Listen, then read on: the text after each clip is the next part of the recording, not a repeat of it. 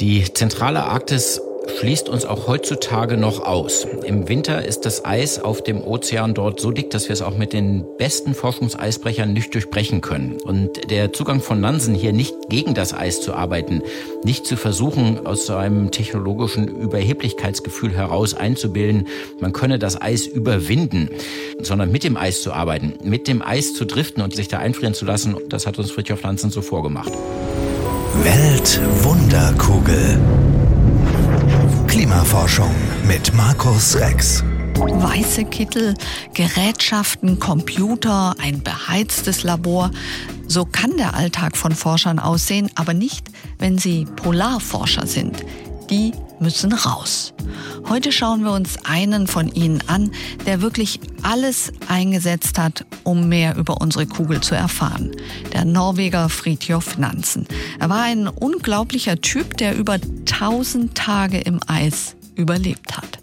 Und wir sprechen über ihn mit unserem Polarforscher von heute, mit Markus Rex. Er hat mit seinem Team und modernen Mitteln Nansens Idee umgesetzt. Bei der größten Arktis-Expedition, die es je gab. Hallo, Herr Rex. Hallo. Wir sind wieder verbunden über eine App. Sie in Potsdam-Babelsberg. Ich bin Christiane von Wolf, Redakteurin bei SWR1 Baden-Württemberg. Wir sprechen also heute über zwei Expeditionen, die direkt miteinander zu tun haben. Bevor wir in die Details gehen, ist Friedjof Nansen ein Forscher, ein Mensch, den Sie bewundern?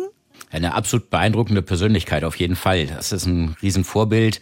Sein Einsatz immer für die Wissenschaft und die Forschung ist beeindruckend. Seine Erfahrung in Polarexpeditionen ist beeindruckend. Und er hat nach seiner Karriere als Polarforscher Karriere als Diplomat gemacht und hat für seinen Einsatz für Flüchtlinge im Ersten Weltkrieg den Friedensnobelpreis erhalten. Insgesamt wirklich eine Person, von der man Hochachtung haben sollte.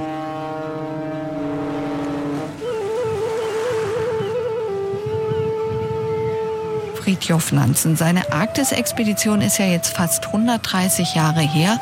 1893 ist er aufgebrochen mit Schiff und zwölf Mann Besatzung, um mit dem Eis in der Arktis zu driften. Und er wollte dabei auch noch herausfinden, wie die Welt eigentlich am Nordpol aussieht. Sie, Herr Rex, sind letztes Jahr aufgebrochen mit einem hundertköpfigen Team, sind auch mit dem Eis gedriftet und dann ebenfalls zum Nordpol gefahren. Wie kam Nansen eigentlich darauf, dass man mit dem Eis driften kann, also dass man richtig viel Strecke zurücklegen kann? Ja, Nansen hat den Zugang zur zentralen Arktis, zur Nordpolregion überhaupt erst gefunden, den Zugang, den wir jetzt auch genutzt haben, basierend auf Nansens Ideen. Er hatte nämlich als einer der wenigen seiner Zeitgenossen Berichten von Kapitänen geglaubt, die Trümmer der Janet-Expedition vor den Küsten Grönlands gefunden haben. Und die Janet-Expedition war eine Polarexpedition, die im Bereich Sibiriens im Eis eingeschlossen wurde, zerquetscht wurde. Riesige Katastrophe für die Expeditionsteilnehmer. Und die Trümmer sind auf der anderen Seite der Arktis aufgetaucht. Die meisten Zeitgenossen haben gesagt, das ist ja Quatsch, äh, das kann ja nicht die Janet sein, die war ja auf einem, einem ganz anderen Bereich äh, kaputt gegangen. Nansen hat das geglaubt und hat auf die Drift des Eises geschlossen. Schauen wir uns mal die beiden Schiffe an von diesen beiden Expeditionen. Die Fram, mit der Nansen unterwegs war und die Polarstern, mit der Sie unterwegs waren. Ich habe mal ein paar Daten rausgesucht. Also ich bin die Fram, ich habe einen Dreimaster. Was haben Sie? Ich habe ein Stahlschiff mit einem extrem stabilen Rumpf. Meins ist 40 Meter lang, 11 Meter breit. Meins ist 120 Meter lang, 25 Meter breit. Die Fram, Rumpf aus Holz, den es im Eis anhebt. Wir haben Stahl und zwar ein Rumpf, der so konstruiert ist, dass er auch bei den höchsten äh, Eisdrücken, die auch im Winter in der Zentralarktis auftreten, äh, nicht zerquetscht werden kann. Aber immerhin, die Fram hatte bereits 220 PS. Jetzt kommen Sie. Wir haben 20.000 PS. Okay, ich ziehe den Hut. Auf der Fram haben maximal 16 Leute Platz gehabt. Polarstern hat während dieser Expedition bis zu 102 Personen getragen. Okay, aber jetzt etwas, was auch Sie anerkennen müssen. Die Fram hatte, und das war schon was Besonderes, ein einziehbares Ruder und einen einziehbaren Propellerantrieb. Ach, jetzt muss ich passen. äh, unser Ruder ist nicht einziehbar. Unsere Propeller lassen sich zwar verstellen, aber nicht einziehen. Und es hat uns an einer Stelle der Expedition tatsächlich auch ein großes Problem bereitet, dass wir unser Ruder nicht einziehen konnten. Und dann, was haben Sie dann gemacht? Es ist ein äh, sehr massiver, großer Eisblock durch, den, durch gewaltige Eisdrücke von hinten unter das Schiff geschoben worden, äh, hat gegen das gewaltige Ruderblatt gedrückt. Die Rudermaschine äh, konnte diesem Druck nicht standhalten. Das ist eine hydraulische Maschine. Die Hydraulikleitungen sind geplatzt, äh, die Dichtungen sind geplatzt. Das Hydrauliköl ist auf heiße Leitungen gespritzt und hat eine große Wolke an äh, verdampftem Öl produziert. Äh, sowas kann leicht Feuer fangen. Zunächst mal sind aber alle Feuermelder angesprungen und es gab einen großen Alarm auf der Brücke. Und Sie konnten das Problem dann lösen? Das Problem ist äh, relativ einfach über Nacht wieder repariert worden. Der Feueralarm war ja ein falscher Alarm. Es war ja verdampftes Öl und kein Rauch. Trotzdem äh, war das Schiff dann, die Rudermaschinen mussten abgeschaltet werden, für 24 Stunden nicht manövrierfähig, was im Eis aber kein großes Problem ist. Jetzt schauen wir uns nochmal dieses alte Schiff an, also kurz vor der Jahrhundertwende. Wären Sie jemals mit einem Schiff wie der Fram ins Eis aufgebrochen? Das war damals ein Unterfangen, bei dem jeder Expeditionsteilnehmer wirklich sein Leben riskiert hat. Es war überhaupt nicht klar, ob die Menschen damals, waren alles Männer, äh, aus dem Eis jemals wieder zurückkehren würden. Ich, ich habe eine Familie, ich trage die Verantwortung für eine Familie und meine Söhne. Ich breche zu Expeditionen auf, bei denen ich weiß, dass ich auch zurückkomme. Sie sprechen aber einen ganz wichtigen Punkt an der Nansen, der Friedhof Nansen, der wusste, dass er eventuell wirklich nicht zurückkehrt. Und er hatte Frau und er hatte Kinder und hat es trotzdem gemacht. Können Sie das irgendwie nachvollziehen? Ja, es waren andere Zeiten. Ähm, er hatte sogar ein, ein sehr kleines Kind. Es war kurz vor der Expedition geboren worden. Er hat es die ersten Lebensjahre ja gar nicht gesehen, weil er selber im Eis war und er wusste nicht, ob er jemals zurückkehren würde. Das war bei Expeditionen in die Polarregionen damals so. Ohne den Einsatz des eigenen Lebens hätten wir in diesem Entdeckerzeitalter keine Informationen aus den entlegenen Teilen der Erde bekommen. Das war die Voraussetzung, um diese Entdeckung machen zu können. Und es gab genügend Menschen, die das für sich persönlich in Kauf genommen haben. Äh, Friedhof Nansen war einer davon. Und seine Mannschaft ja auch, die kann man sich auf Fotos anschauen. Die sehen so aus, eigentlich wie das volle Klischee eines Seebären. Also Bart, vergerbte Haut, ähm, dicke Pelzmäntel. Aber der hat die ja nicht deswegen genommen, weil sie so aussehen, sondern weil er ein ganz bestimmtes Team haben wollte, die besondere Fähigkeiten haben. Ja, äh, zum einen das. Er hat sehr sorgfältig sein Team ausgesucht. Er hatte sehr, sehr, sehr viel mehr Bewerber, die alle mitfahren wollten, als er äh, mitnehmen wollte und konnte, äh, so dass er eine große Auswahl hatte. Und er hat sie auch wirklich nach ihren Persönlichkeiten ausgesucht, dass dabei ein Team bei rauskommt, was nicht nur alle Kompetenzen hat, die man in der Zentralarktis auf sich alleine gestellt braucht, dass man Zimmerleute dabei hat, dass man Leute hat, dabei hat, die mit Metall umgehen können und all solche Dinge, sondern dass sie auch persönlich gut zueinander passen und äh, ein, ein, ein gutes Team bilden. Und das ist ihm auch ganz gut gelungen. Ich glaube, die Stimmung bei der Fram-Expedition war die ganze Zeit über gut. Wie war jetzt das eigentlich bei der Expedition Mosaik? Also wer hat da die Forschungsteams zusammengestellt? Wer hat entschieden, wer mit darf, wer nicht? Äh, Mosaik ist ja ein multinationales äh, Projekt. In 20 Länder haben sich zusammengetan, um das überhaupt möglich zu machen. Wir haben die einzelnen Teams festgelegt, welche wissenschaftlichen Komponenten wir an Bord brauchen, um das reiche wissenschaftliche Programm äh, vollständig abdecken zu können.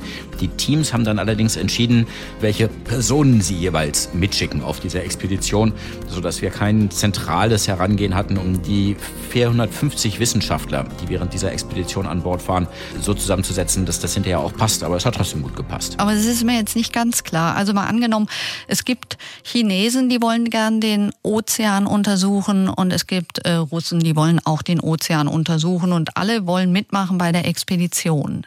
Äh, ziemlich genau so ist es gelaufen. Wir haben die ganzen Vorschläge, die Bewerbungen, welche wissenschaftlichen Komponenten die einzelnen Wissenschaftsgruppen durchführen wollten, äh, eingesammelt, zentral und haben daraus ein Programm zusammengesetzt, das wir ja auch vorher entworfen haben, welches funktioniert. Also wir haben das Programm, was wir durchführen wollten, dann Puzzlestein für Puzzlestein aus den Bewerbungen der eingehenden Gruppen zusammengesetzt, bis alle Lücken gefüllt waren. Dann haben aber die Gruppen selber die ja zum großen Teil auch eine, äh, sich an der Finanzierung der Expedition beteiligt haben über ihre nationalen Finanzierungsgeldgeber. Die haben dann ausgesucht, welche Personen sie mitschicken.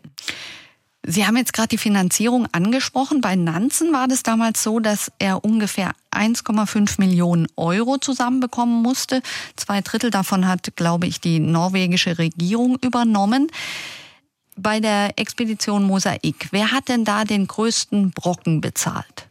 Wir waren ein bisschen teurer. Wir haben ein Gesamtbudget von über 140 Millionen Euro gehabt. Ähm, aber davon ist auch äh, deutlich mehr als die Hälfte vom Deutschland, also vom Bundesministerium für Bildung und Forschung, über verschiedene Kanäle übernommen worden. Und wenn man erstmal so einen Kern an Finanzierung hat, dass es deutlich wird, diese Expedition wird stattfinden, dann finden sich andere Geldgeber sehr viel einfacher zusammen, als wenn man ohne so einen Anfangskern loslegen müsste und erstmal keiner weiß, ob seine Investition nicht völlig ins Leere geht, weil hinterher nicht genügend Geld zustande kommt und das ganze Ding nicht stattfinden kann. Entstehen durch diese Finanzierungen nicht auch in gewisser Hinsicht irgendwo Abhängigkeiten? Die Geldgeber in den anderen Nationen sind ja Wissenschaftsförderinstitutionen, in der Regel öffentliche Gelder. Das heißt, die sind auch an dem besten wissenschaftlichen Programm interessiert und haben sich auf unsere Beurteilung verlassen, dass wir die Komponenten des wissenschaftlichen Programms auch tatsächlich aus den einzelnen nationalen Beiträgen zusammensetzen und haben uns das überlassen. Das äh, zeigt auch ein großes Vertrauen. Sie waren, wie gesagt, dann ja auf den Spuren von Fridtjof Nansen unterwegs und Nansen wollte unbedingt zum Nordpol. Was wusste man denn damals überhaupt über den Nordpol? Gar nichts. Ähm, man hatte den Eisrand von außen gesehen, aber war, war noch nicht tief ins Eis vorgestoßen. Es war überhaupt nicht klar, ob es im Bereich des Nordpols äh, vielleicht sogar einen Kontinent gibt. Äh, es gab Stimmen, die haben behauptet, da gäbe es einen offenen Ozean ohne Eis obendrauf. Es war völlig unklar, ob es einen tiefen Ozean dort gibt, ob es ein tiefes Ozeanbecken unter dem Eis gibt mit vielen tausend Meter Wassertiefe oder ob es eine Fortsetzung der Randmeere vor der sibirischen Küste mit nur wenigen hundert Meter Wassertiefe sein würde. All das wollte Nansen herausfinden und hatte deswegen das Ziel, die Umgebung des Nordpols zu erreichen. Ihm persönlich war das, hat das schon geprägt. Er wollte auch den Punkt des Nordpols erreichen. Er schreibt in seinem Bericht aber auch immer wieder, dass für die Erkenntnisse, die er mit zurückbringt, die Erreichung dieses Punktes selber eigentlich gar nicht so relevant ist. Dass das mehr so eine persönliche Eitelkeit ist, an diesem Punkt zu stehen. Und er hat ganz offen darüber kommuniziert, dass er sich nicht ganz freigesprochen hat von dieser persönlichen Eitelkeit, dass er ihn doch auch gerne erreichen würde. Bleiben wir noch mal kurz bei dem Nordpol bei Ihrer Expedition, Sie sind dann da auch wirklich hingefahren. Wie sieht's denn da aus im Moment? Wir sind ja durch weite Flächen offenen Wassers äh, bis fast bis zum Nordpol vorgestoßen, ähm, nördlich von Grönland in einem Bereich, wo eigentlich dickes, zum Teil mehrjähriges Eis liegen sollte. Und auch am Nordpol selber haben wir im Sommer, wir waren im Mitte August dort, völlig erodiertes, aufgeschmolzenes Eis gefunden, durchlöchert von Schmelztümpeln, teilweise Bereiche offenen Wassers. Man konnte förmlich sehen, wie das Eis verschwindet und äh, wie es ein sehr realistisches Szenario ist, dass bereits in wenigen Jahrzehnten der Nordpol im Sommer eisfrei werden würde. Sie haben jetzt während der einjährigen Expedition die Polarstern, das Schiff, immer als sicheres Zuhause gehabt.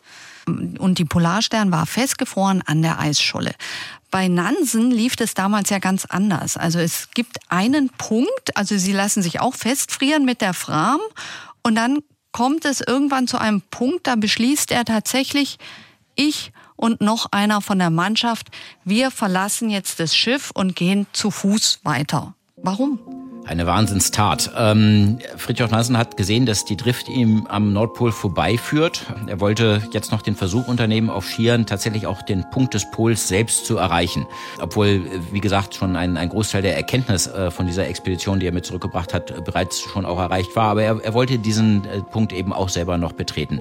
Dazu ist er mit einem seiner Kumpanen, seiner Expeditionsteilnehmer, dem Johansson, auf Skiern aufgebrochen, hat dann aber nach kurzer Zeit bereits bemerkt, dass die Eisdrift zu schnell ist und er den Pol nicht wird erreichen können und ist dann umgedreht. Aber natürlich, sobald man ein driftendes Schiff verlässt, hat man keine Chance, dieses Schiff jemals wiederzufinden.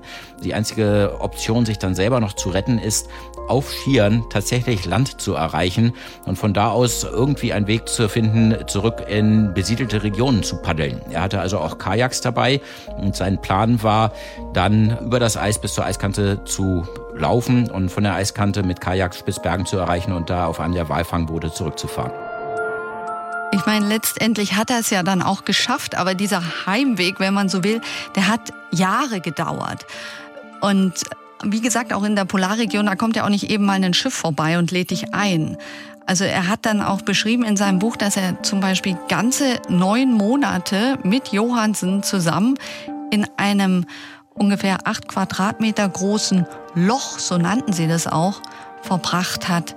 Ähm, das kann man sich gar nicht vorstellen. Wie haben die denn das überhaupt überlebt? Man kann sich das tatsächlich kaum vorstellen. Äh, nur der enormen Erfahrung Nansens ist es zu verdanken, dass er diese Tat, das Schiff zu verlassen auf Schieren, überleben konnte. In einer völlig lebensfeindlichen Umgebung. Er hat auf dem Rückweg äh, sind ihm seine beiden Chronographen, das heißt seine beiden Uhren, die er dabei hatte, zu einem Zeitpunkt mal gleichzeitig stehen geblieben. Das war eine Riesenkatastrophe für ihn, weil er keine genaue Kenntnis der Zeit mehr hatte und nur mit der Kenntnis der Zeit kann man eine Ortsbestimmung, kann man seinen Längengrad bestimmen. Er wusste also nicht mehr, auf welcher Länge er unterwegs war. Er hat äh, dann mit groben Abschätzungen tatsächlich Franz Josefsland erreicht, eine Gruppe aus vielen kleinen Inseln in der Barentssee, also schon relativ hoch in der Arktis und hat das vor dem Einbruch des Winters erreicht und hat dort ein Überwinterungslager aufgebaut und äh, hat sich eine kleine Höhle gebaut äh, zusammen mit Johansson und äh, diese neun Monate, diese langen Wintermonate haben sie tatsächlich zusammen in der Höhle verbracht, haben äh, Eisbären und Robben gejagt und haben das irgendwie überlebt. Auch in persönlich schwierigen Situationen zwischen den beiden ist es nicht immer ganz glatt gelaufen. Ja, es gibt da auch so eine schöne Geschichte. Also Johansen hat anscheinend auch Tagebuch geschrieben und ich habe gelesen, an Silvester, und da waren sie ja schon monatelang zu zweit und unterwegs. An Silvester hat ihm offenbar Nansen tatsächlich das Du angeboten. Also dann nicht mehr Herr Johansen und Professor Nansen, sondern plötzlich Du. Ja, das ist ganz äh, bezeichnend dafür, dass die durchaus ein komplexes und sehr interessantes Verhältnis miteinander hatten. Die beiden, die wirklich aufeinander angewiesen waren zum Überleben. Keiner hätte ohne den anderen da überleben können in dieser Umgebung. Ich könnte sie jetzt ja auch Professor Rex nennen. Wäre Ihnen das lieber? Wir, wir arbeiten ja jetzt auch schon seit mehr als einem Jahr zusammen hier und das käme mir sehr komisch vor. Okay. Wie war das aber generell bei Ihrer Expedition? Also Sie, die Forschungsteams, der Kapitän und die Schiffscrew, wie flach oder eben nicht flach waren da die Hierarchien? In einer laufenden Expedition, operationell, braucht es jemanden, der die Dinge entscheidet. Da kann man nicht alles ausdiskutieren. Da müssen oft äh, Sachen sehr schnell äh, entschieden werden und da muss auch klar sein, dass das dann so gemacht wird. Ansonsten kann man es auch gar nicht sicher durchführen.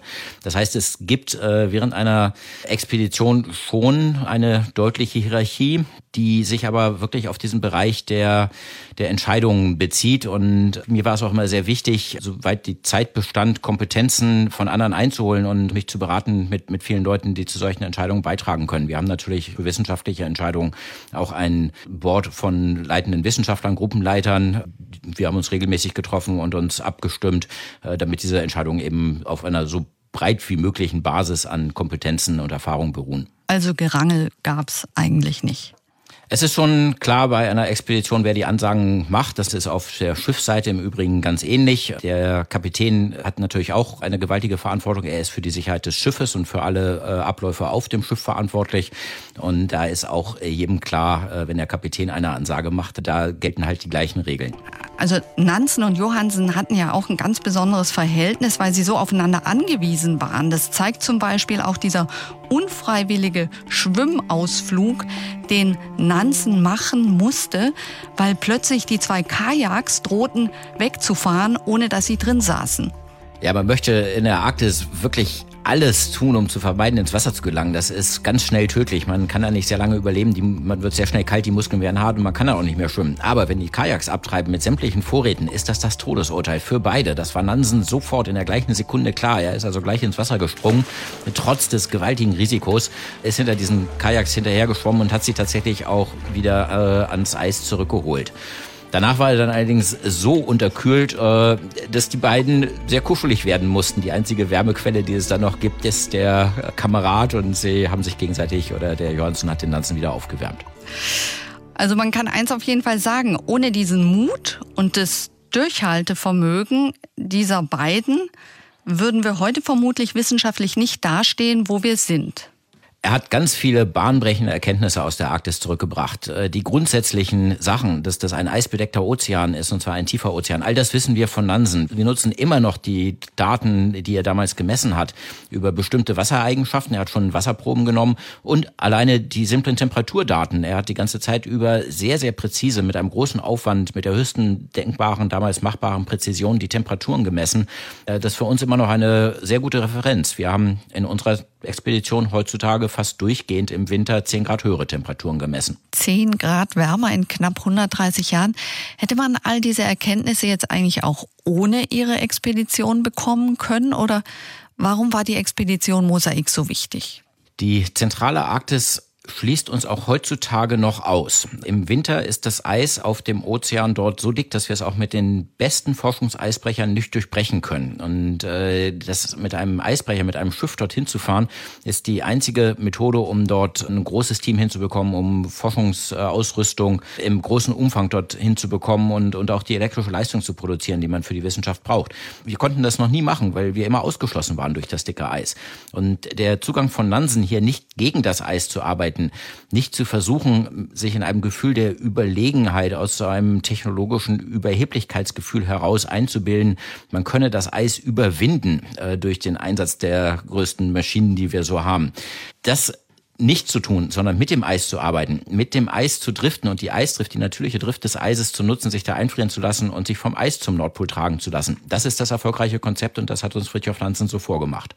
Nansen hat ja ein Buch geschrieben über seine Expedition in Nacht und Eis heißt es. Und ganz frisch liegt in den Buchläden jetzt auch ein Buch von Ihnen mit dem Titel Eingefroren am Nordpol. Wann haben Sie das eigentlich geschrieben? Abends in der Kajüte? Tatsächlich äh, Meistenteils so. Äh, wenn die meistens doch sehr langen und intensiven Arbeitstage vorbei waren, habe ich mich noch Weilchen hingesetzt, manchmal beim Gläschen Rotwein und habe noch die Ereignisse und die Eindrücke des Tages aufgeschrieben. Nicht unbedingt jeden Tag, äh, aber alle paar Tage schon und so ist es eigentlich parallel zu der Expedition entstanden, dieses Buch. Herausgekommen ist ein Buch, finde ich, mit erstaunlich vielen Ebenen. Wir erfahren, wie dramatisch sich die Arktis verändert, wie es dem Team geht oder auch wie versucht wird, jeden Tag sich da im Eis gut mit den Naturkräften zu arrangieren. Und sie schreiben auch immer wieder ganz offen darüber, was sie bewegt. Ja, es ist tatsächlich auch ein recht persönliches Buch. Ich habe viele auch meiner Gedanken äh, über die Arktis, den Zustand der Arktis äh, da mit einfließen lassen. Es ist insbesondere kein wissenschaftliches Buch. Wir haben ja auch den wissenschaftlichen Expeditionsbericht, der auch entstanden ist, wo die äh, ganzen äh, wissenschaftlichen Abläufe drinstehen. Äh, die Wissenschaft wird hier auf einem Niveau für alle erklärt und es braucht da keine Vorkenntnisse. Ich habe mich bemüht, es so aufzuschreiben, dass es auch jeder versteht und dass es sich vielleicht auch ganz interessant liest. Äh, ob mir das gelungen ist, das mögen aber vielleicht andere beurteilen. Ich habe eine Lieblingsstelle in Ihrem Buch. Da sind Sie draußen unterwegs und sammeln Eissternchen für Ihre Familie. Ja, bei den ganz tiefen Temperaturen im Winter in der Polarnacht äh, bilden sich häufig sehr, sehr große äh, Eiskristalle, die äh, einzeln aus dem Himmel fallen, so wie ein glitzernder, flirrender Regen aus kleinen Sternchen, die im Licht der Stirnlampe aufblinken. Äh, ganz faszinierend. Äh, die einzelnen Schneeflocken, die aber nicht aus zusammengebackenen Kristallen, sondern aus einzelnen Eiskristallen bestehen, haben einen Zentimeter Durchmesser. Es ist mir gelungen, einige davon einzusammeln, aufzufangen auf Objektträgern, dort in einer bestimmten Technik in Kunststoff in Acryl einzugießen, wobei all ihre feinsten Verästelungen tatsächlich erhalten bleiben und sich weiß dann abzeichnen und diese Schneeflocke dann eingebettet ist in einer kleinen Plastikfolie. Und da habe ich aus einer dieser Schneeflocken einen schönen Anhänger, einen Kettenanhänger für meine Frau hinterher draus fassen lassen äh, in Silber. Man kann aus der Arktis nicht so viel zurückbringen. Das schmilzt einem nämlich alles, was man zurückbringt. Aber diese an sich noch originalen Schneeflocken in Kunststoff eingebettet, die sind tatsächlich etwas, was man erhalten kann. Weltwunderkugel. Klimaforschung mit Markus Rex. Fragen und Anregungen an klima.swr1.de